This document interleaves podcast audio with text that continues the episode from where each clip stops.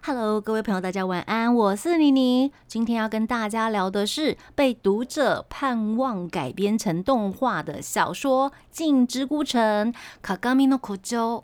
原作是石村生月在二零一八年发表的小说作品，它也赢得史上最多票数本屋大赏的畅销小说。改编动漫是由当真阿米、北村匠海、吉柳孝良、板垣李光仁、横沟菜凡、高山米娜米、尾玉贵、芦田爱菜、宫崎葵这些非常豪华的声优演员参与配音。那导演是袁惠一，目前在日本票房收入已经突破了十亿日元，而且在第四十六届日本学院奖中获得了最佳优秀的动画作品奖。也非常恭喜他们被选为六月法国安息国际动画电影节的入选佳作。但是开始之前呢，我必须要先说明一下。鬼尼的频道呢，在介绍作品时，通常不会带有太多所谓的影评，因为我觉得自己还不够资格，也没有资格去评断这些优秀的作品。大部分讲的都是观后感想或者是内容的介绍，再来就是从作品中得到的一些醒思。那今天要来讲的这一部小说改编成动画的电影作品呢，实际上我对它改编成动画喜欢的程度实在是还达不到自己想拿出来介绍了。但是因为原作小说所探讨的主题内容很棒，而且跟今天台日哈聊天室来宾的经历有点相关，所以呢，今天可能会拿原作小说的内容来做部分的讨论。那我们现在就开始今天的《镜之不成》吧。一翻开小说，我们就可以看到作者就提到了社会上有着一些既定的规则，全部都有他们存在的理由。比方，一到早上就要把窗帘拉开；比方，学校是孩子们必须去的地方。看到原作写的开场，上升水瓶座的鬼尼就超想吐槽的。好，我家的窗帘大概一个月才拉开一次。至于上学嘛，要不是那个时候我还不到十六岁，我才不想去学校呢。直到专科开始，因为拿到了许多嘉奖，就开始翘课。千万不要跟我老师说。而且现在台湾有很多森林小学提供家长学童做选择。那森林小学会提供很自由的学习生活环境给小朋友，非常的棒，欢迎大家参考。但以上说的都是现在，比起过往来的更自由的现在。那本作中的主角是一位小女孩，她叫做安西星，我们叫她小星。她跟妈妈去参观了民间公益组织所设立的自由学校。那边是专门为因为各种原因不去学校的学生所提供教学交流的场所。而小新的妈妈一开始以为小新不去学校的理由是因为身体不舒服，只是到最后，小新连自由学校都不想去了。温柔但摸不着头绪的妈妈其实也很无奈，每天帮她做完早餐之后就出门上班了。从原作这里的剧情呢，其实就可以看出小新他已经生病了，不单单只是肚子痛这么简单而已。那即便是成熟的大人，在面对情绪病的家人或者是小孩，有时候也是非常难为的。就我看来，小新的妈妈真的已经算是世间难得温柔的妈妈了。而且自由学校派来的家庭访问的老师也是，所以心思敏感的小新，其实他自己也有意识到，大人们是不是都在迁就着他，但他也试着想加油啊，嗯，只是就是怎么样都提不起劲来面对一天过着一天的生活啊。一般情绪病的症状包括容易感到焦虑，或者是沮丧，没有安全感，或者是自尊心降低，甚至多疑这样子。而使小新产生这些症状的原因，就是作者强调的主题，他无法融入群体。最大的原因应该就是他觉得他被学校的同学们排挤了。只是啊，有看过原作以及改编动画的。观众一定都知道，在改编动漫中，实在是删减了太多重点，部分删减的内容，今天可能会提到，也有可能会忘记提到，因为要在一段影片中聊一部非常优秀的作品，实在是一个很巨大的工程，而且会含有大量剧透的成分。而且鬼尼常常急性失忆症，大家可能要多多包涵。常常也会聊着聊着就偏离主题，例如从银魂聊到哆啦 A 梦这样的状况，实在也不在少数。那我们再回来今天的开城主题，改编电影中的小新呢，在妈妈出门之后的傍晚时分，经过了许多内心的 OS 之后呢，他发现了房间里的那一面镜子突然发光了。接着，小新就把手向镜子伸了过去。当然，此刻原作描述他超多心里的 OS，接着他就被吸进镜子里的魔幻国度了。好的，本作最魔幻、最强大的故事即将展开。小新来到一座看起来像是西方童话故事中会出现的城堡面前。当他又要开始 OS 的时候呢，一名个头娇小、身穿红衣、戴着狼面具的小女孩突然出现了。这里是改编动画中我自己最喜欢的场面，因为脑中可以开始想象接下来要发生什么事呢？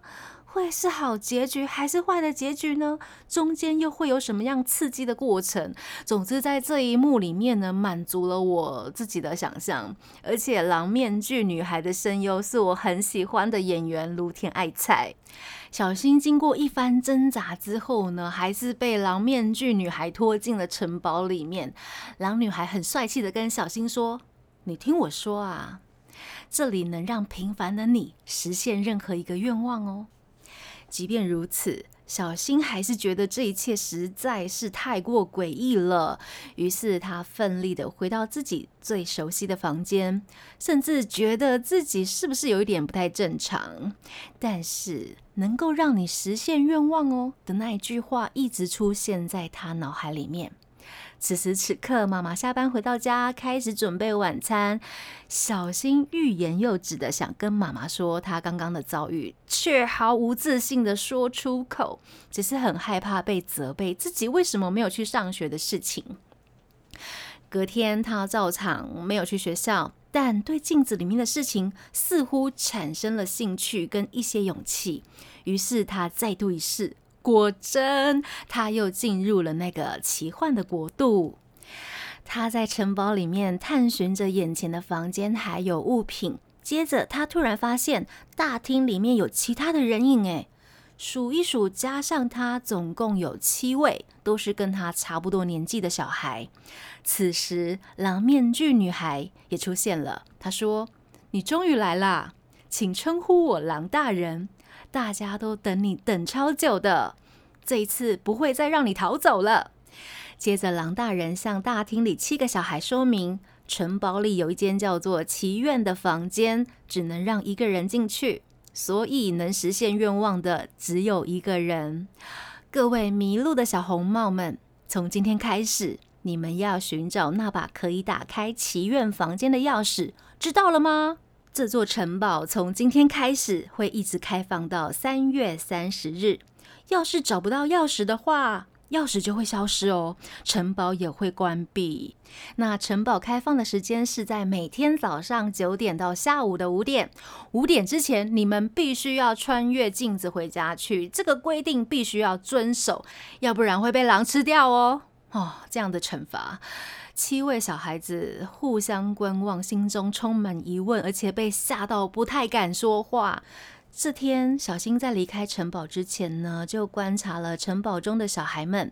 除了自己以外呢，还有穿着运动服、长得很好看的男孩，梳着马尾、看起来很精明、很聪明的女生，戴着眼镜说话有点像声优的女生，玩着游戏机看上去有点任性的男生，脸上长着雀斑、个性很安静的男生，还有一个躲在角落看起来有点胖胖、有点胆小的男生。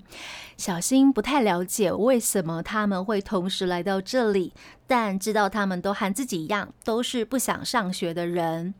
此时，狼大人又说：“能进来这里的只有你们七个人，千万不要带什么人来这里帮忙找钥匙啊！”又说：“别以为把这件事告诉他人，他们就会相信啊。大人们听到可能会把你的镜子给砸烂。说完这些狠话之后，狼大人就消失了。在没有狼大人的大厅里面。嗯，七位小朋友就开始自我介绍了起来。他们也在第一天达成了共识，说要在这段期间内在城堡里面把那一把钥匙找出来。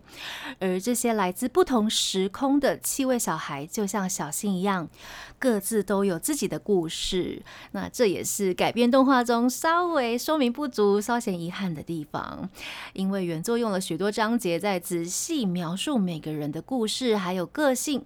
还有跟小新相关联的故事，可能会让没有看过原作的观众在观赏改编动漫的时候呢，会一头雾水。欢迎大家来阅读原作，但是我觉得导演其实有把重点演出来啦，就是小新跟精明的女孩，还有运动服男孩深刻的那个连接，其实还蛮到位的，而且在改编动漫最后，还是会让人家感动到起鸡皮疙瘩。那最后的最后，故事中刺激的桥段跟结局，我们就不说破了吧。希望鬼尼描述的开场会让大家提起想看镜之孤城的兴趣，再来就是导演所选的声优以及量身打造的主题曲，真的非常的用心。改编动漫中的女主角声优当真阿米，就是托马阿米，还有原会议导演呢，在五月二十六号的时候出席了在东京举行的电影《镜之孤城》在开城纪念舞台见面会。这一次开城的见面会呢，是依照剧中《静之孤城》将于五月开城的设定而举行的。从五月二十六号也开始放映由袁慧一导演全新制作的特别影像《静之孤城》前后。所以大家不要错过哟。好的，大家不想上学的原因其实有很多种，不单单只是下雨天、台风天觉得很麻烦、生病或者是肚子痛。也许我们曾经都在校园里面遇过和七位小朋友们相似的状态，这也是《镜之孤城》为什么会引起读者或者是影迷共鸣的原因。我们今天也请到了影评人 J 来聊聊他看完这部作品的感触。Hello，大家好。嗨，忽然忽然忽然有一点不习惯，就是以嘉宾的身份出现在这个节目上，很高兴的。对啊，以以往都是投稿，嗯嗯对啊，嗯，我相信之前的还是他的忠实听众，嗨，或者是说星期二的忠实听众，啊哦，应该都听过很多次的投稿。嗯嗯感谢你的投稿，嗯，这一次是以影评的身份来，就比较不一样一点。还蛮奇妙的，这虽然说这个笑声可能忽然间少了一两个，呃，也有点不太习惯，就是了对。需要我制造一些笑声吗？好，啊，其实，嗯、去年去年就已经有提出过上节目的想法了啦。嗯，，对，那有几次在电影试片的活动也会遇到妮妮老师，嗨，对，那也都有聊过了。嗯对，那就是很高兴现在终于有机会可以大家一起来聊。嗯嗯嗯，为什么你会想要挑这一部电影跟大家聊呢？好，先就是稍微介绍一下今天这部电影。好哦，对，那《镜之孤城》这部片呢，它是由日本的作家石村深月的同名小说改编的。嗯那它主要是探讨校园霸凌，还有它所延伸的逃学的问题。嗯对，那我们女主角安西心叫小新好，嗯，因为他在学校里面饱受同学的霸凌跟排挤，然后所以产生了这个拒学还有害怕出门的这个心理。嗯那某一天呢，他就会发现，他就发现自己家里房间的梳妆镜怎么出现一个闪亮闪亮的通道，然后他就踏进了一个叫做镜之孤城的地方。然后哦认识了一群同病相怜的孩子。那所以这，是一个，嗯对对对，那这就是一个比较在探讨校园霸凌的事情。嗯那今天之所以会来，是因为我之前有投稿过嘛，就是我国中的时候有被取一些奇怪的绰号，嗯对，那就是因为国中那三年其实过的生活就跟《镜之孤城》里面这个小新遇到的困境很像。就是有对类似的遭遇这样子对对对，那主要是一是因为我自己情绪管理有问题，啊，这么诚实哦，对，对，那个时候小时候嘛，小时候嘛，嗯，那个时候是国中吗？对对对，国中。年纪大概十二岁到十五岁左右。，对啊，因为情绪管理的问题，其实嗯国小就有。嗯，哎，我现在慢慢想起来，就是国小其实就开始有这样的问题。好，对，就是跟别人会冲。所以你小时候就是一个比较容易生气的小孩，对对对，理解。那一这个东西就是一直到国中慢慢出现一些代价，代价就学乖了。对对对，等一下都会聊到。好接着再来就是我程度英文程度比较好，哦，对，就是我大概在学龄前就开始学英文，嗯对，然后是在那种美语幼稚园的那种环境，是有外国老师的那种，嗯所以英文就会比别人超前一点。那因为那个时候国小其实好像每一间教英文的进度，教英文的进度不太一样，嗯对。然后到国中莫名其妙又从头开始，就是什么 A B C 印刷体大小写，然后又从头开始写。所以那问题是我那个时候已经在准备这个全民英检初级，嗯所以我的程度就比别人好一点，所以可能就因为这样比较比较摇摆一点，这样嗯，对对对，骄傲一点。比较秋了。嗯，好坦白说，我当时不晓得要怎么样谦虚，哦，就是那个时候比较原来也是有这样子比较不懂谦虚的人，就是不不懂得要怎么样去谦谦虚，因为我谦虚就会觉得说还好，我这样回应，就别人就会说哦你英文很好，然后我说还好啦，这别人听起来就很不舒服，就会觉得嗯。你很嚣张，这样、嗯。还好没什么。所以你正常回人家觉得还好，反而被人家觉得你很很拽这样子。呃，类似啦，类似，嗯，对对对。哼哼，理解。主要就差不多是因为这样，所以有时候就会别人就会讲一些数落你的话，然后就听起来不太舒服，然后我就忍不下去。对忍不下去，然后呢？你会动手吗？还是也是用言语攻击回去？有时候有时候言语，有时候动手都有。哇塞！那你动手之前是因为他们也动手吗？有时候吧，好，这个真的是反击霸凌的一种哎、这也算霸凌者的一种这样子。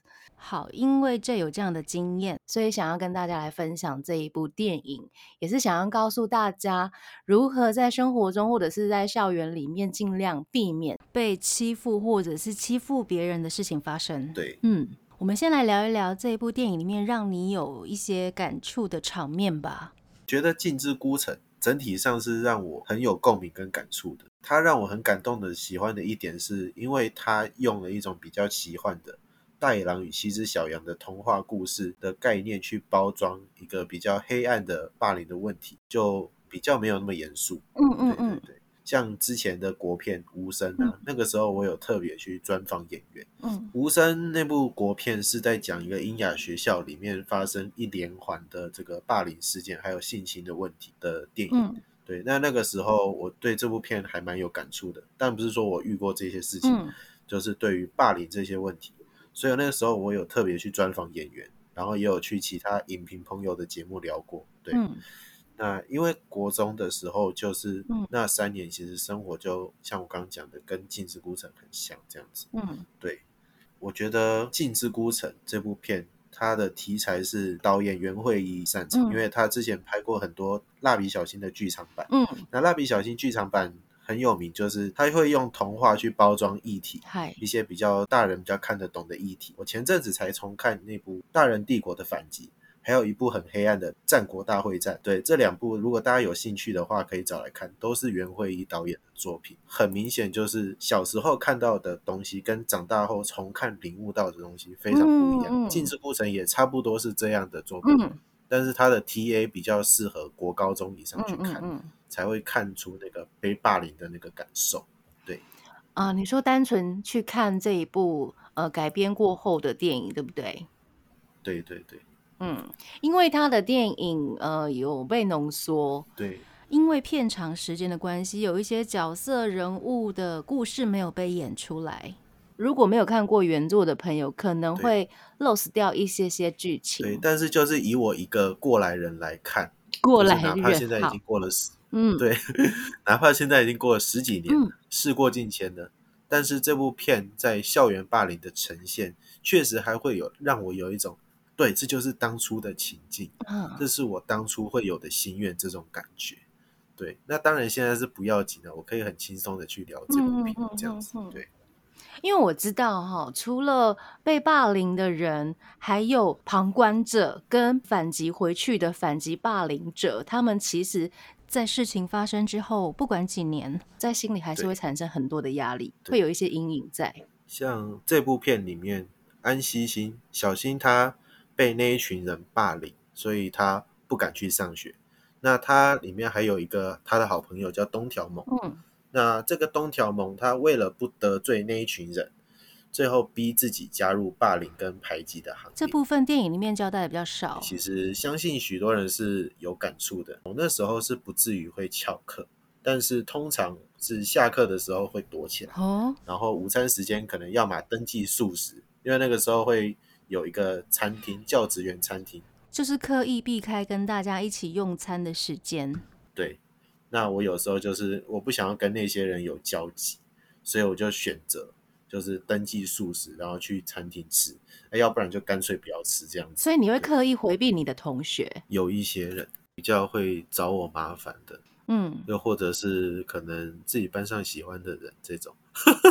啊 啊，OK，就是这样子的遭遇，也会让你变成自己跟朋友之间产生了很多的距离。对对对所以不只是欺负你的人，呃，想要对你示出善意的朋友，可能有时候会找不到因。为我觉得一个班上一定会有小圈圈，嗯我不知道现在的一个班有大概多少人，但我们以前那嗯。时候是大概三十几个人，国小国中都差不多，嗯一定会有不同的派系、不同的小圈圈，嗯。再加上成绩的排名或者是干部、班长、副班长、嗯。风纪这种有头衔的，再加上可能比赛得奖这些头衔，嗯。有些人就会变得越来越自我膨胀，这样子。久了之后，班上会有越来越复杂的生态，嗯，有一些嗯。人他是会在班上有比较多的 power 跟话语霸权，这种人甚至不需要亲自动手，哦。因为有时候会有什么竞赛、什么才艺比赛之类的，几乎都是那一群比较有 power 的人去，嗯。去完之后嘉奖，记个嘉奖，记个功，嗯然后什么都没事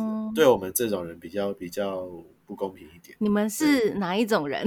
等一下，我们是因为我们班是这样，我们班的教室的座位，因为我们老师有看过一部日剧叫做《女王的教室》，他嗯有在我们上课的时候播这部剧。嗯那这部剧天海佑希他演的这个老师就是一个很严谨的一个老师。嗯那他在班上对待学生的方式呢，就是会用这个考试成绩去排你的座位，教室的座位。嗯所以我们老师会用这一点去帮我们排座位，所以通常是靠近黑板前面的那两排是考试比较好的。对，嗯，那我们这种通常就是常常惹事啊，或者是成绩不好的，就会在后面。哦，你们老师跟我们排座位的方式不太一样，我们都是以身高来排。正常来讲，应该是要以身高来排。是啊，而且我们那个年代啊，一个班级可能会有四五十位同学。对，那更近年来可能是因为少子化的关系，我们那时候小圈圈更多呢。小圈圈，对啊，嗯有一些人他是夹在中间，他可能成绩就不差，但是比较安分一点。像我们电影里面这个东条猛嘛，他就是比较安分一点，他知道有一些人被霸凌，嗯他可能对你平常是很好的，但是当有一群比较强势的人，你可能发现说他们可能对你有一些威胁，要么就是躲远一点，要么就是冷落你，嗯然后你就会渐渐的觉得很莫名其妙、很无助，就是为什么我什么都没有做，嗯，我可能只是跟你请教一下什么东西，然后我也没有要说你怎样，然后你要这样子对我，嗯，对，就是班上常常有这样，有时候好像也不是因为自己做了什么事情得罪别人，也许他可能那一天心情也不好啊，什么之类的，各种状况都会有。嗯，对啊，我想问一下，除了剧情跟你自身有一些相同的遭遇之外，还有什么推荐的地方？哦，这部电影里面的配音非常有趣，声优啊，对，高山南他就是青山刚昌的老婆，他最有名的配音角色就是江户川柯南。嗯 对，你会听到一个还蛮有趣的一个台词，这个我先不讲，大家可以去听听看。就是在《镜之孤城》里面有一个就是高山南他配音的角色，声音非常好认，好认到有点出戏这样。会让你直接想到柯南里面的角色吗？对对对，然后还有一个关键的台词，这 理解，个太故意了，真的嗯是太故意了。对嗯，所以也是一种亮点啊。对，也是一个彩蛋。除了声优的亮点，那还有其他的吗？例如剧情的安排、人物出现的顺序之类的。我觉得就是像我们刚刚讲的，它有一个元素，就是我们讲麦高芬，这个麦高芬就是围绕着整部作品的一个关键的 key 元素，就是那个钥匙。嗯对那这个钥匙，我觉得大家可以去思考一件事情，它们里面有一个钥匙，就是说，如果你在这个禁制孤城里面找到了这把钥匙，你就可以实现你的愿望。嗨，你实现愿望之后呢，回到你的世界，所有人都会忘记在这个城堡里的一切。这个真的会让我们觉得说，如果我们真的遇到了霸凌的问题，嗯然后今天真的有一把钥匙给你，你可以实现一个愿望，诶，你会不会想要实现你自己的愿望？或者说你在这个禁之孤城里面，你感受到每一个人的痛苦之后，每个人当然一开始都会觉得说，哎，自己的事情最痛苦，对不对？嗯但是当你在这里面遇到了一群知心好友之后，你真的还会去在意在现实中的那些事吗？对，嗯嗯嗯我觉得大家可以去思考这件事情，就是你找到了一群好朋友，当然现实不会有这种钥匙，但是你要慎选你的朋友。我觉得在社会上或者是在学校里面，你会遇到非常多不一样的人。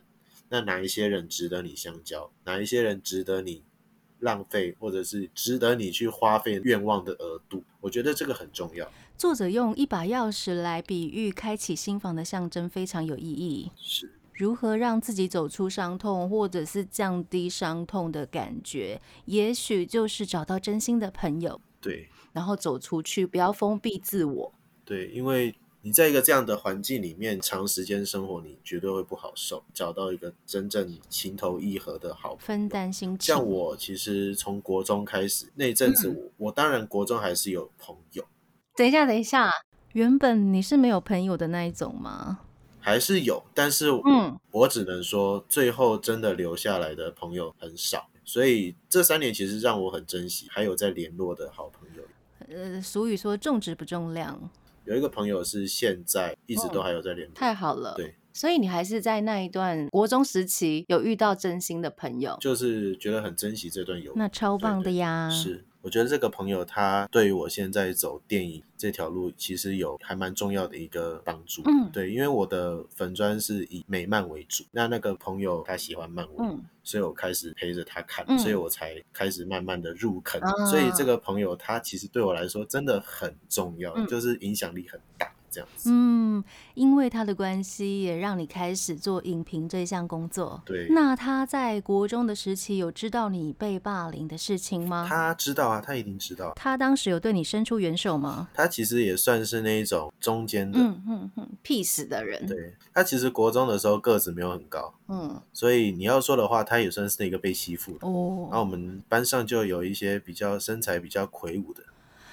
呃，霸凌真的分蛮多种的，不只是可能因为自己比较强壮就比较好欺负人这样子，啊有一些可能是刻意去避开你的也有啊，或者是故意打小报告啊、诬赖你的啊、排挤你的啊、散布谣言的这种都是霸凌。对，你刚刚说的那一种比较大只的去欺负小只的，应该算肢体的嗯霸凌。对对对，语言霸凌你也碰过吗？就是被取什么绰号的那一种。我被取过绰号啊，嗯对啊，另外还有一种是关系的霸凌，故意排挤某个人，然后散播谣言这样子。是是是，对，还有另外一种啊，现在应该也蛮常见的，就是网络的霸凌，可能会在网络上面散播同学们的一些谣言呐、或者是诋毁他的形象，这一种也算是一种霸凌。真的要说的话，其实那一阵子真的没完没了了，因为小圈圈很多嘛，大家就很屁很白目这样子。英文比较好这一点其实有被利用，我英文比较好，其他都不怎么样，但是我英文很好这一点是有被利用的。如何利用法？呃，作弊啊，你帮助他们作弊了。因为没有办法，好，所以霸凌你的人要你帮他们作弊，对，然后你就答应了。OK，呃，其实我们就是算互相，互相术业有专攻嘛，那这样算是霸凌吗？就是算算不算是心甘情愿的？应该这样讲，有一些人他就是会利用这种借机去霸凌。如果我我讲真的霸凌的话，就是假装说他会要求要求一个成绩，假如说六十分好了，那我要帮他作弊，他必须要有六十分。但如果少几分的话，我们那个时候讲什么拉 K，那他就会拿那个很新鲜的那个鞋子，把你的脸塞到那里面，这够霸凌的吧？缺几分，差几分就塞你几秒钟，这个可以吧？等一下，我觉得这样子的问题，老师应该必须要介入，因为现在教育部其实有这样子的霸凌法规，如果老师视而不见，或者是校长视而不见，他们其实都会被惩罚的。你知道这件事吗但是我我这已经是十几年前，？OK，这我已经十几年前，二零一三年大概呃二零一一三年毕业，对，，But 我知道台湾有参考过欧洲霸凌的定义，而且在大约九十九年度的时候，就对学校做出类似相关的规范。但是我必须这样换位思考，就是老师他要面对这么多个班级，然后有大大小小的这种事情要去处理。当然不是说老师不处理，而是有的时候真的，第一个你很难讲出什么具体的证据。再来，就像我刚刚讲，老师他们有非常多事情要处理。像我那个时候是三天两头出事，三天两头是还不能处理吗？这点我真的比较没有办法理解。有处理是有处理，但是嗯，比较像是都是个案分案。训导处嘛，然后记过，然后事情又继续，因为这种事情比较难根治吧。嗯，我我在想，这是比较难根治的。算是一种循环性的霸凌、欸，哎，对对对，那后来也是很长一段时间去心理医院回诊的次数，基本上花了两本价本吧。我两本深价本就是对啊你在当兵的时候吗？还是国中啊，国中的国中会有那个价本。嗯对啊对啊国中请假的假本？对对对，你是故意的吗？不是啦请啦，假是可以回诊，我记得是两个礼拜一次。两个礼拜一次去看心理医生，对对所以老师其实也知道你这样的状态，他们知道，他们知道。他们知道，但是他们也没有办法为你做太多的事情。对啊，因为你没有办法改变别人。那现在其实有一种可以向学校以外求救的投诉专线。对，对啊，我觉得现在管道很多了，嗯所以为什么我会想要以这个电影为题材，也是一个原因。今天来聊天的题材，对对对，呃，因为先回到《镜之孤城》里面了，我稍微剧透，他最后有揭露说，这一些主角为什么回到自己世界之后遇不到对方，因为他们都来自不同年代。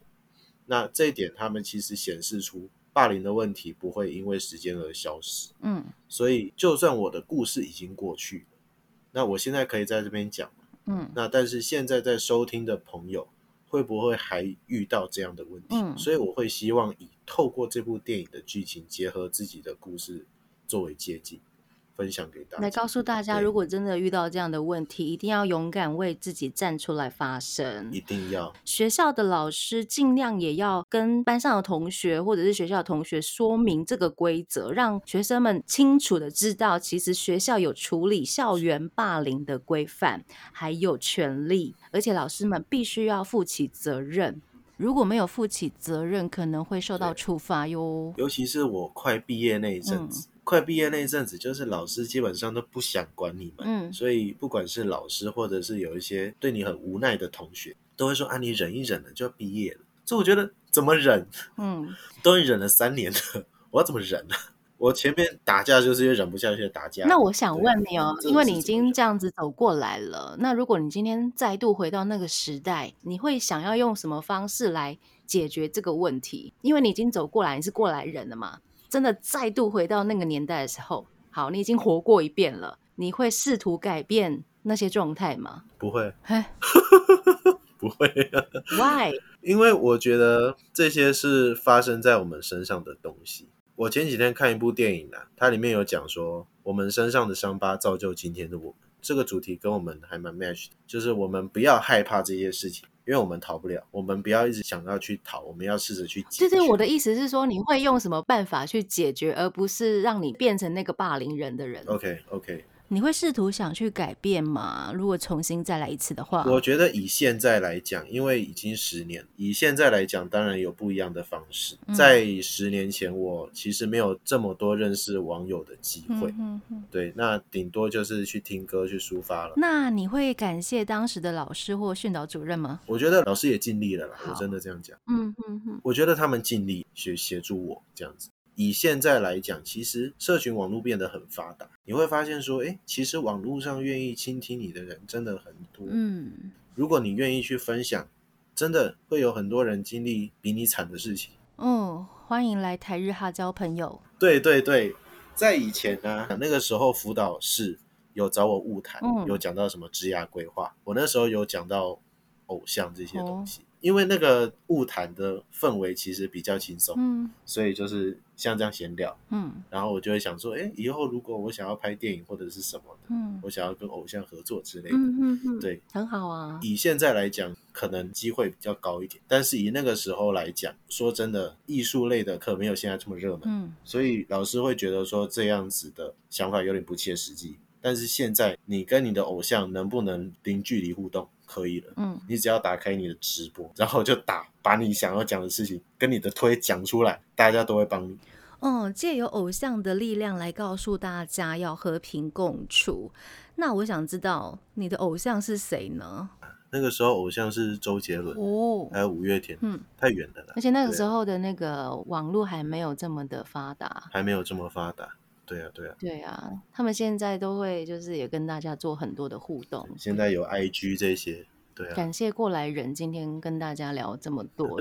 听友最近有回我国中去上晚上的一个摄影课，社区大学那种。我说真的，我十几年没回去了。然后我第一次回去的时候，我我还真的有点那个心里有点不自在，就是经过一些地方会有一些回忆，这样子，就是想起一些可能看到我，假如说我进到这个教室，我觉得这个教室就是以前我很讨厌的那个老师的任课的教室，不好的回忆，然后心里就是还是会很不稳。会有一些不安的情绪。对，但是过了这么多个礼拜，我觉得这就是一种面对吧。嗯嗯嗯，就我刚刚讲的，你不能去逃避啊，就是你逃了再久，你那个心理的创伤永远都在。嗯，去面对或者寻求专业人士的帮助。像我以前，我一直以来都在逃嘛，嗯国中的时候逃避，我不想要讲这些事情。我下课，因为我不想跟那些人相处，嗯所以我就会逃出去。但是你逃出去，你下场是什么？你回来可能会看到你课本被割破，你外套被割破，就莫名其妙得到一个流浪汉的绰号，这样有比较好吗？没有吧？对啊，所以你在你的教室里面虽然很难忍，但是真的不要逃避，嗯不是说你一定要去忍那些人，但是你要找到一个轻松的方式去解决。这样我知道很难，还是就跟他们笑笑的说：“哎、我们来当朋友啊。”然后被白眼。对啊，这种就是一些生活的哲学，或者是跟朋友相处的一些小哲学。这个小朋友应对该蛮难的耶，对小朋友来说，嗯。蛮难的。这一定要社会社会化，对啊，但是现在的小朋友也蛮厉害的，就是还蛮成熟懂事，很社会化，有时候比大人还像大人。哦，真对啊，的真的，也可能是因 为这样子的环境造就了他们这样的个性。对对对。我我前阵子回去我们国小的校庆，然后我们老师就说啊，现在的学生真的跟我们以前差太多了，更惨。更惨。更难教啊，因为哦大家长期接触这个网络，嗯当然他们会上瘾，我们人都会上瘾，但是小朋友他们比较没有那个自主权，克制力不是说自主权，就是他们比较不会去克制，嗯老师就会觉得说这些学生比较难去带，嗯，而且在网络这个摧残之下，这个个人的这个想法会比较多多。元化一点，所以老师们也比较难去管教了，是吧？对对对对，管教他们，而且现在怪兽家长也是蛮多的啦。对对对，动不动就申诉。现在很申诉还蛮方便啦，有一好没两好啦。生在各种时代，就是也尝尽了那个年代的一些酸甜苦辣。就如你所说的，我们留下来的伤疤，造就了我们现在的样子。是是是今天非常开心，让 J 来分享他过去不安的心情。所以我们要勇敢的去面对。希望你早日对就是看到那些回忆，或者是看到那些场景的时候，都不要有伤心、难过或者是不安的心情尽。量。加油加油！那我们线上的朋友们也是哦，如果真的遇到好像被欺负了，不要害怕说出来，去跟老师说呀。很多人可以求助了，嗯就是网络上也好，网友也好，偶像也好，台日哈，欢迎投稿。嗯，欢迎到台日哈来一起笑一笑哦。如果有办法的话，可以试着让自己学会如何不去成为别人出气的载体。我知道很难，但是也许可以从说话的方式开始，例如试着不要说“我被怎么了”，试着去感受语言的力量。我们大家一起加油！那我们在这边跟大家说晚安喽，我是妮妮我，是 J，我们下次见喽，再见。拜拜。